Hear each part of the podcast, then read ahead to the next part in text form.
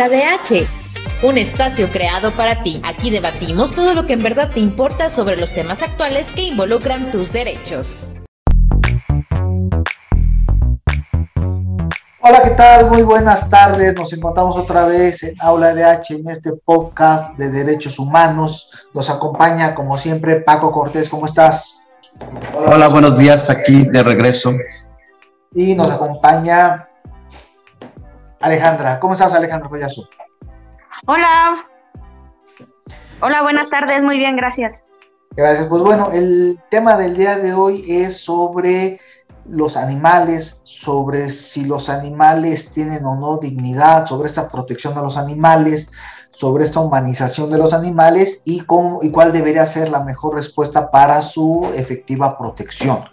Eh, ¿De qué surge esto? Bueno, surge a partir de que recientemente aquí en San Luis Potosí fue muy sonado en redes sociales el maltrato a unos animales, unos perros, uno de ellos un famoso negrito, ¿no? Que, fue, que fueron eh, eh, matados, fueron privados de la vida y provocó toda una denuncia pública que llevó incluso a un intento actualmente de aumentar la la penalidad ¿no?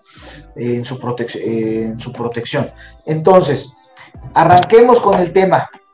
Eh, Alejandra y Paco, yo les arranquemos con esto. En la ley de protección a los animales, en San Luis Potosí, tenemos una exposición de motivos. La exposición de motivos dice lo, siguiente, eh, voy a leer estos dos espacios.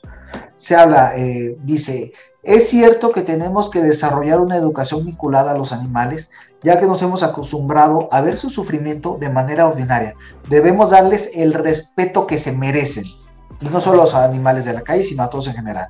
Y más adelante, enseguida en el siguiente párrafo, dice eh, esta, esta ley, esta exposición de motivos.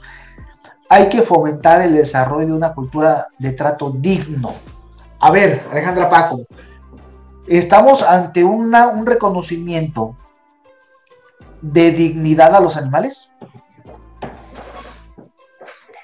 Ah, complicado, complicado. Mira, yo, este, primeramente quiero, quiero hablar un poco sobre la Declaración Universal de los Derechos del Animal, adoptado por la Liga Internacional de los Derechos de los Animales en 1977. Esto ya tiene algún tiempo pero que fue aprobada por la UNESCO y posteriormente por la ONU. Entonces, este, en 1978. Entonces, pues hablamos ya de una declaración, ¿no? Que recordemos que las declaraciones son como obras de buena fe, ¿no? Los estados se comprometen a llevar a cabo, ¿no? Esto, lo que dice en esta declaración. En, este texto, más que fundamentar en qué se basa el derecho de los animales, lo que se hace es establecer una ley o una norma jurídica y aclarar que se trata de una obligación o un deber de los seres humanos hacia los animales. Entonces, bueno, al, adquirir los estados este texto, pues ellos establecen leyes o normas jurídicas que los protegen, ¿no? Que generan una obligación penal, un deber jurídico de los ciudadanos, pero no como sujetos de derechos, sino como el deber o la obligación del sujeto de derecho, de la persona humana, para no violentarlo, para no maltratarlo, para eh, no darle tratos crueles, inhumanos, degradantes, ¿no? Recordemos cómo el, el, tema del circo, ¿no? De los circos, cómo los circos ya no existen en la actualidad por esta, por esta parte, ¿no? De que no se debían de maltratar los, los tratos eh, crueles, inhumanos que les daban. Por ahí quiero empezar. ¿Qué más? ¿Qué más nos puedes decir, Paco? Bueno, efectivamente, pues estás hablando de una declaración y yo más bien a lo que se preguntaba es la situación de la dignidad. Yo creo que las personas somos los únicos seres que tenemos dignidad, porque pues bueno, vemos que este concepto nace de toda esta filosofía judio-cristiana donde pues somos creados a imagen y semejanza de Dios, entonces como tal los seres humanos tenemos dignidad. Y si buscamos el concepto, pues va, a ser bien claro, es un valor inherente al ser humano. Entonces los animales, las mascotas, pues no son seres humanos y por lo tanto no tienen dignidad efectivamente voy a que se requiere de una protección hacia ellos, sobre todo cuando hay estas declaraciones sobre los derechos, pero estoy muy de acuerdo contigo que entonces la obligación es para el sujeto del derecho, que somos las personas, y lo único que tenemos hacia las, hacia las mascotas y hacia los animales domésticos es la protección. Porque entonces, pues vamos a ver qué sucede como cuando matamos el pollo que es doméstico, porque todavía en muchas de las casas, sobre todo en el área rural, pues tenemos allí las gallinas como si fueran mascotas, pero al mismo tiempo las consumimos como alimento o los puercos o cualquier otro animal. Es decir, eh, a veces eh, pues es muy cuestionable y Sergio lo dice, si esto en verdad tiene una visión más estética de que solamente protegemos lo que es bonito. Ok, eh, vamos primero entonces a resolver esta, si esto, esta interpretación de la dignidad en la propia ley en San Luis Potosí sea un problema de humanización de los animales y que a partir de ahí estemos trabajando dentro de un error conceptual hasta en lo penal. Eh, Pero bueno, Montoya, también, también hay que tomar en cuenta en esta parte en que cuando hablas de los animales son todos los animales.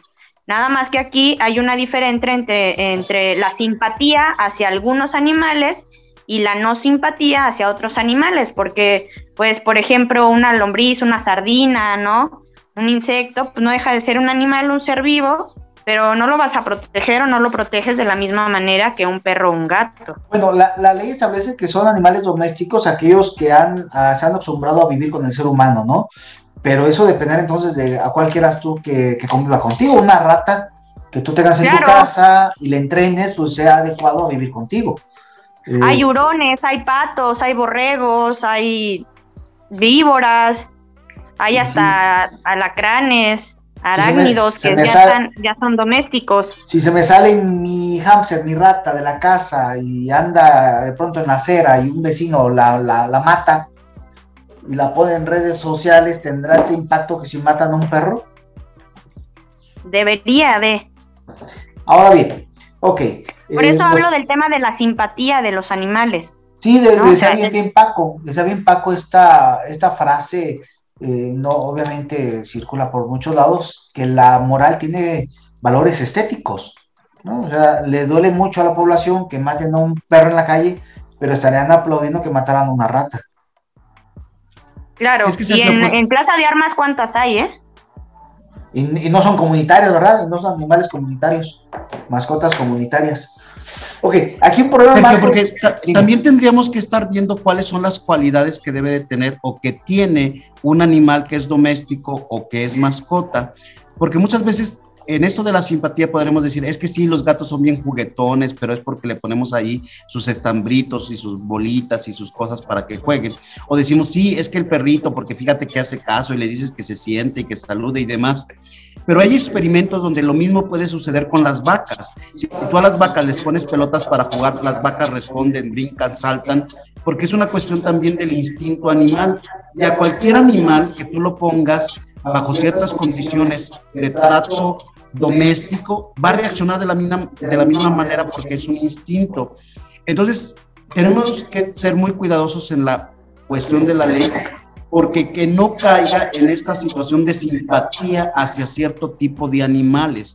Más bien la protección sí debe ser a todos tipos de animales y tenemos que ser muy cuidadosos porque entonces todos caeríamos en que por obligación y por ley vamos a ser vegetarianos. Bueno, lo que pasa es que la, la ley se hace una diferenciación entre, entre animales de compañía, animales eh, de asistencia, animales domésticos.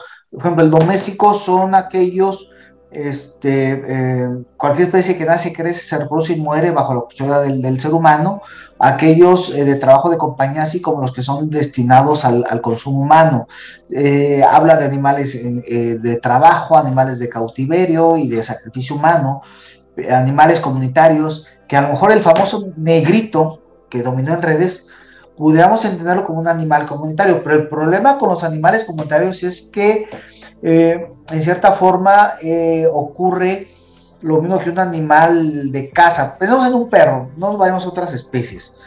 Yo como dueño o dueña de, una, de un animal doméstico, un perro, estoy obligado a tenerlo vacunado, a tener, a tener una placa, a sacarlo a la calle con una cadena, estoy obligado este, incluso a traerlo con un bozal en todo caso, eh, y yo soy responsable si este animal causa daño a otro ser humano o a las cosas de algún vecino, yo soy responsable y respondo incluso penalmente por él. Ahora bien, un animal comunitario es, pensamos en un perro, vamos a quedarnos con esa especie. No basta que el perro sea de la calle y lo conozcan los, los vecinos. El programa de animal comunitario en la propia ley de protección establece que eh, los vecinos se deben conformar como una especie de, comunidad registrada donde se nombra un responsable. Este responsable tiene que, ser eh, registrado igual ante el ayuntamiento, en el que va además a su vez a registrar a todos estos animales, pensemos en los perros, y a todos esos perros los debe tener también con una placa, vacunados, este, registrados, eh, para, para que entren dentro de esa categoría de animales comunitarios y que haya un responsable también por ellos. Es decir, si este perro muerde a alguien en la calle, debe haber entonces un responsable también. Y puede pasar como en las carreteras. Eh, yo lo platicaba eh, fuera de, grabación con Paco. Si yo en mi vehículo atropello un burro, y no me muero yo, pero mato al burro, va a salir quién es el dueño de ese burro para cobrármelo. Pero si yo en ese accidente pierdo también la vida, jamás va a salir quién era el dueño de ese burro. Entonces, ¿Qué pasa si este negrito, famoso negrito, eh, hubiera mordido a un niño en la cara? ¿Algún vecino hubiera dicho, sí, yo soy el responsable de negrito civil y penalmente? No, claro que no. Ahora, también otro tema importante a tocar es el tema de el maltrato animal. O sea, el maltrato no solamente implica el que tú le pegues, lo navajes, lo paties. El maltrato también es no alimentarlo, en las condiciones en las que tienes a ese, a ese animal, ¿no? Si lo bañas, si no lo bañas, si lo limpias. Entonces, o sea, el maltrato no solamente son las acciones físicas, ¿no? Sino que involucran más tipos de acciones como la parte de la alimentación. Dime cuántos perros callejeros ves en la calle. Eso es maltrato. ¿Quién los está maltratando? ¿El Estado? ¿La ciudadanía? Mm, o sea, es muy complicado, es muy complejo. porque después también hablamos del medio ambiente. O sea, ¿quién le limpia las heces fecales a todos esos animales que se hacen en la calle y que de una u otra forma afectan en el aire que los seres humanos respiramos? Es que yo creo que más bien hablar de derechos de los animales de compañía no es lo correcto. Más bien tendríamos que hablar sí de una cuestión de protección o leyes de protección hacia los animales, pero tendríamos que dejar muy en claro cuáles son las responsabilidades y cuáles son los requisitos que nosotros las personas debemos de tener sobre las, ah, los animales de compañía. Es decir, tener bien claro sobre los espacios, las vacunas, eh, el agua, la alimentación, etc. ¿Y los callejeros, Paco? ¿Qué vas a hacer con ellos? El Estado entonces tendría que ser el garante de tenerlo, eh, de recogerlo. Es decir, si no hay un dueño, o como dices, no hay una comunidad que se haga responsable de esos perros callejeros, pues los tienes que llevar a un espacio, a una perrera, esterilízalos y tenlos ahí que vivan dignamente y listo. Porque el problema es que tampoco está esterilizado, que a medias la gente se hace eh, cargo de ellos porque les da la alimentación o les pone el agua, pero eso no quiere decir que seamos eh, completamente responsables de ellos. Eso, el, dar alimento o dar agua, no te hace responsable de una mascota o de un animal de compañía. Bueno, en cuestión de, lo que hablaba Alejandro, lo que hablas Alejandro, el maltrato, incluso hay estudios muy serios de la UNAM donde los famosos perrijos, eh, esto de humanizar a los animales también es un maltrato animal. Claro. Eh, Va en contra de su naturaleza animal, o sea, hay animales, hay razas de perros que su naturaleza es... Se nos fue el audio con collazo, le puso muda su propio micrófono. Alejandra, te escuchamos otra vez. Bueno, lo que regresa el audio con Alejandra, sí, eh, esta cuestión de maltrato animal con los perros, donde se les niega su propia naturaleza. Ya regresé. Ah, ya, continuamos. Sí, o sea, les mencionaba, o sea, es, es violentarlos porque, en, por ejemplo, hablando solamente de los perros, hay razas de, perros que son razas que están naturalmente diseñadas para, por ejemplo, estar en el campo. Hay perros ovejeros que su función y su naturaleza es estar ovejeando, ¿no? A las ovejas en el exterior Entonces, eh, yo digo que ahí es, es, un tema complicado porque entra mucho el, ser humano, ¿no? La relación del ser humano y de a lo mejor ahora con la pandemia, por ejemplo, estaba viendo un estudio en Estados Unidos que se incrementaron los casos de los, eh, los animales domésticos en las personas, pero por pues una cuestión de soledad, ¿no? De que estás solo, estás aislado y de que es bueno que un ser vivo esté cerca de ti. Pero entonces eh, es, es una cuestión que va referente al sujeto de derecho más que al animal como sujeto de derecho. Ale y, Sergio, y de eso hablábamos anteriormente fuera de aire, porque por ejemplo, la situación de este chico en Bucaramanga, Colombia, donde le festeja el cumpleaños a sus perritos. Es decir, eh, hay una gran diferencia ahí porque él lo está haciendo porque en su soledad, estos dos perritos son su compañía. ¿Sí? Y a lo mejor él, en su derecho a no estar solo, pues bueno, tiene estos perritos como compañía y él les está dando en lo máximo que puede, pues los cuidados a los animalitos. Pero muy diferente a alguien que tiene todas las comodidades y tiene la compañía y que viste al perrito con el traje de Santa Claus porque es Navidad, porque viste al perrito ahora eh, de Rey Mago porque ya es el Día de Reyes y le hace el cumpleaños con pasteles, con otros animales, con más gente, pues yo creo que ahí cuando se trata o pretendemos humanizar a una mascota o un animal de compañía, es cuando el problema no es eh, el perro, la mascota, el, animal de compañía, sino más bien la persona, es decir, qué asuntos emocionales, psicológicos este, traemos o qué broncas que nos llevan precisamente a humanizar a estos animales. Entonces, aquí puede haber un problema, eh, construyendo un poco el discurso de esta plática, es que tenemos una ley que se construye bajo una idea de que el animal es sujeto de derechos, que el animal tiene dignidad. Al menos este, así está en la exposición de motivos. Y tal vez aquí tenemos el error para que después se traslada, o el posible error que se traslada al código penal. ¿Por qué? Porque tenemos una iniciativa incluso de aumentar la pena cinco años a quien le cause eh, daños a, los animales, cuando hay otro tipo de delitos a otros seres humanos que no llegan ni a este grado de años en la cárcel. Eh, y sabiendo además el nivel de impunidad en México por los delitos, eh, los que conocen un poco de política criminal saben que el derecho penal, el recurso de derecho penal debe ser la última razón del Estado, es decir, el último recurso para combatir algún hecho. Una primera pregunta, Alejandra, Paco, tenemos eh, datos, existe una cifra de, perros que han matado en la calle que sea de tal manera eh, grande que amerite una intervención del Estado para ello o simplemente fueron dos hechos aislados en redes sociales? Sergio, si nos encontráramos en otro, en otro eh, como ambiente o nos encontráramos en otras situaciones donde, por ejemplo, el Estado en verdad garantizara que las personas que van y ponen una queja, una denuncia ante la Fiscalía, tuvieran resultados, como en el caso de las violaciones, los homicidios, los feminicidios, etcétera, pues bueno, vamos a darles protección a los animales, pero sabemos que el 1% de todas las denuncias son las que son atendidas por la fiscalía, el 1%, ni siquiera que se resuelvan ni que haya una condena, nada, simplemente son atendidas el 1%. Yo creo que cuando veamos que el 100% de las denuncias en los casos de las personas víctimas, los seres humanos, los que tenemos dignidad, pues entonces sí podremos entrarle a otros temas de protección de derechos. Yo por lo pronto digo no, y mucho menos cuando estás eh, dando una carga penal muy grande al maltrato animal, comparado cuando la violación, pues, eh, cuatro o cinco años. Abuso sexual, creo que es abuso sexual.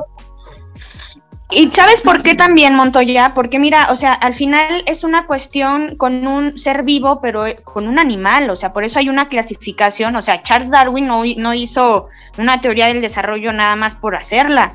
O sea, estás hablando de una cuestión jurídica con un animal y que no hay una comparación, o sea, a lo mejor el perro venía hacia ti a morderte, es un perro callejero, no sabes si, si está vacunado o no, y a lo mejor en un punto de tú este, tratar de salvaguardar tu vida, ¿no? haces un acto que lo lleva, no sé, a que se ponga mal o a matarlo, pero pues, o sea, fue en defensa propia y no te pueden juzgar o, poner en, la misma fila de un animal y una persona, ¿no? imagínate, que le puedas probar a alguien que actuó no en legítima defensa de un perro callejero, ¿cómo, o sea, ¿cómo pruebas para culpar a alguien que no lo hizo en defensa propia? Un asunto es en la muy complicado. Pero, pero además tiene que ver, tiene, tendrá que ser un perro comunitario, es decir, un perro registrado, con placa, con un responsable de él. no existe ni siquiera esa, esa parte de armonía en, las disposiciones secundarias que apoyen a, la, ley estatal de protección. Eh, nos falta... ¿Cómo le llamarías entonces a la tutela que una persona, un ser humano va a tener sobre el animal doméstico? ¿Qué le vas a llamar como igual este patria potestad o, cuál es el término? No, el protector comunitario, creo. La ley lo llama protector comunitario. Y es el responsable. Pero protector comunitario estaríamos refiriéndonos a todos los animales de la calle, no solamente al que es tu mascota o cómo no, es. No, no, no. El comunitario es aquel que un protector comunitario ha registrado, ha vacunado, le tiene una, una identificación, un collar. Este, ese es un animal comunitario. Un, un perro que ya fue este, que ya fue este, vacunado, que, que de alguna manera, la, única diferencia del comunitario y el doméstico es que el comunitario vive en la calle, pero tiene, tiene su cadena, tiene su plaquita, tiene sus vacunas, está registrado ante el Estado como perro comunitario. Es decir, eh, eh, ¿qué instituciones entonces estarían normando o legislando o tendrían que poner las características para que en verdad los seres humanos otorguemos la protección a los animales? Bueno, el ayuntamiento, la ley le transfiere al ayuntamiento a las áreas de cultura, pero las áreas de ecología, la obligación de llevar este registro, pero en la actualidad no existe. O sea, debería existir, pero no existe. Entonces, por ejemplo, el hecho de crear una nueva ley es tratar de dar soluciones a un problema que todavía ni siquiera hemos definido. No, y además esta ley está, está chueca porque no se han creado estos padrones de registro de animales comunitarios de, inicio, ¿no? Para poderlo denunciar. Pero yo me voy al, tema de que... y no hace más de dos años en San Luis Potosí había una sobreexplotación de los animales, de los perros. O sea, tanto que empezaron a, a, tener que, ¿cómo se dice? Sacrificarlos. Había de verdad una sobreexplotación de ellos. Ese también es otro tema, o sea, un animal comunitario entiendo que es un animal callejero, pero o sea, si a veces, si los embarazos en adolescentes no paran, a pesar de que hay rutas de desarrollo, que hay presupuesto, que hay un trabajo en conjunto con muchas instituciones, imagínate en el tema de los animales, ¿Cómo vas a tener un control sobre es, esto? Es, que insisto, el animal comunitario en la ley suena bonito, pero no veo a una comunidad, por ejemplo, en tu cuadra, Alejandra, en tu colonia, Paco, en la tuya, en la mía, donde digas, ay, tenemos como 15 perros en la calle, vamos a No, bueno, aquí ni los dueños, aquí, aquí en mi colonia, ni los dueños de los animales se hacen responsables de ellos, o sea, ni siquiera les limpian la popó. Es que eso, imagínate el, el comunitario. El comentario es el callejero que tú como comunidad adoptas, lo esterilizas, lo vacunas, lo registras, le pones un collar donde dice quién es el, vecino que se encarga de él. Es decir, si no lo haces con los tuyos en tu casa, no están registrados ni ante el Estado, por supuesto, muchas veces ni cadena tienen, digo, plaquita, ¿en qué colonia quiénes se van a echar la, labor de juntar a los seis o diez perros? Vacunarlos, esterilizarlos, registrarlos ante el Estado, ponerles un collar con una plaquita que diga que, que Alejandra o Paco o Sergio somos los responsables eh, comunitarios de este perro. ¿Quién? ¿Dónde va a pasar eso? Bueno, ya hay otros aspectos, Sergio. La cuestión en San Luis Potosí, en general en el Estado, ha hecho una competencia por la cuestión económica de producir perros de raza. Entonces el problema es que tienes una sobrepoblación también animal, porque entonces hay quien se pone a reproducir a los pugs, quien se pone a los chihuahuas, etcétera, porque se venden caros y porque ya hay otros estados que están prohibiendo la venta de animales, sobre todo perros, gatos, sino que los animales tenían que ser adoptados. Nosotros tendríamos que empezar primero a analizar en verdad cuál es el problema, pero también a ver todas las raíces de ese problema, como es el caso de la sobre explotación de los, de los perros principalmente, pero para la venta. Luego tendríamos que ver, por ejemplo, el uso de los animales en estas peleas de perros, qué pasaría entonces con la fiesta brava, con los eventos taurinos, qué pasaría con las peleas de gallos, etcétera. Entonces, yo creo que eh, hablar de una ley de protección de los animales aventada a la ligera, eh, solamente porque hay un evento que nos emociona, nos conmociona y hace eh, resaltar nuestros sentimientos humanos, pues creo que no es válido. Tendríamos que empezar desde cero y principalmente por definir cuál es el problema. Y el problema es, o la situación real es que los animales, sean domésticos, sean de compañía, no son personas, y no tienen dignidad. No tienen derechos como tal. Si bien son seres sintientes, coincido, no tienen derechos humanos, no son humanos, por tanto no tienen, la, no tienen dignidad. Dignidad es exclusiva de los seres humanos y no de los animales. Y a lo mejor a partir de ahí es que todo está mal construido. Si construimos desde una ley estatal que protege a los animales porque dice o da a entender que tienen dignidad, ah, pues a partir de ahí creo que todo el camino eh, está este, mal informado será uno de los problemas principales, que no quiere decir que no estamos a favor de que se protejan a los animales, que no hay que eh, sacrificarlos inútilmente o sufrimientos innecesarios, por, por supuesto, estamos en contra, pero tal vez, tal vez el derecho penal no sea la respuesta primaria que hay que dar a esto, ¿no? Es decir, además, y tal vez ni siquiera necesidad de intervención por el número de casos que hay. O sea, hay otros problemas más importantes que no han sido resueltos con varios filtros previos que tal vez sí sea hora de que entre el derecho penal ahí, pero esta respuesta inmediata del derecho penal a casos aislados o al menos en redes, en número, no hay una cifra como tal que nos diga si es un problema, es un problema grave, es un problema que ya intentamos varios filtros previos para tratar de contenerlo en la vía civil, en, vía administrativa, multa, y no se logra tener una, campaña que por alguna razón están mate y mate perros en la calle, pues bueno, tal vez sea momento del derecho penal. Pero como primera respuesta, estamos en un estado garantiza donde el derecho penal debe ser la última ratio. Y creo que hay temas más importantes que debe atender el derecho penal y, los, y las fiscalías que estarse dedicando a buscar quién mató al negrito. Sin despreciar al negrito, por supuesto, ¿no? Pero creo que destinar los pocos recursos que tenemos a perseguir algo que es esporádico y que no debería de estar el derecho penal ahí, eh, creo que estamos equivocando el camino. Paco, Alejandra, comentarios finales. Yo como comentario final, yo, yo soy de la idea que toda, todos los seres vivos son muy importantes, son muy valiosos, simplemente por el hecho de que existen y que tienen una función especial dentro de, del planeta, ¿verdad? Del ecosistema. Creo que sí es importante concientizar a las personas, a los seres humanos, sobre su valor, sobre su cuidado, pero eh, el, hacer los sujetos de derechos a los animales, creo que sí es algo complejo, es algo que mm, sería, lo, voy a dejar con la palabra complejo porque a mí me queda, o sea, yo no, o sea, no podría distinguir entre quién vale más, ¿no? Un perro o un gato, porque entonces también hablaríamos de clasificaciones, así como en los seres humanos que unos valemos más que otros, pues no, ¿no? O sea, somos iguales, somos personas y por eso somos valiosas. Entonces, el hecho de que un perro valga más que un cerdo o que una vaca, que sí la pueden matar y al perro no, entonces, pues ahí también estaría la situación difícil. Creo que sí es importante la educación en, y para la, la, vida natural, pero hasta ahí dejarla, ¿no? ¿no? No pasarlo en la parte penal, como tú lo dices.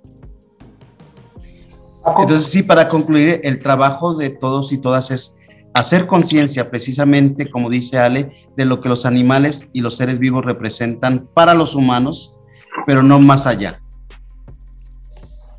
Ok, bueno, yo sé que las sociedades protectoras de animales tal vez este, no nos vean con mucho agrado nuestros comentarios del día de hoy. Eh, también son a favor de los animales, de su protección, de su cuidado, del, del no sufrimiento innecesario, pero más bien creemos que la respuesta que se da ante el maltrato animal tal vez no es la más adecuada. Pues bueno, pues muchas gracias, síganse cuidando, sigan usando mascarilla, esto todavía no acaba. Gracias Paco, gracias Alejandra, que tengan una muy buena tarde. Un placer, bonita tarde.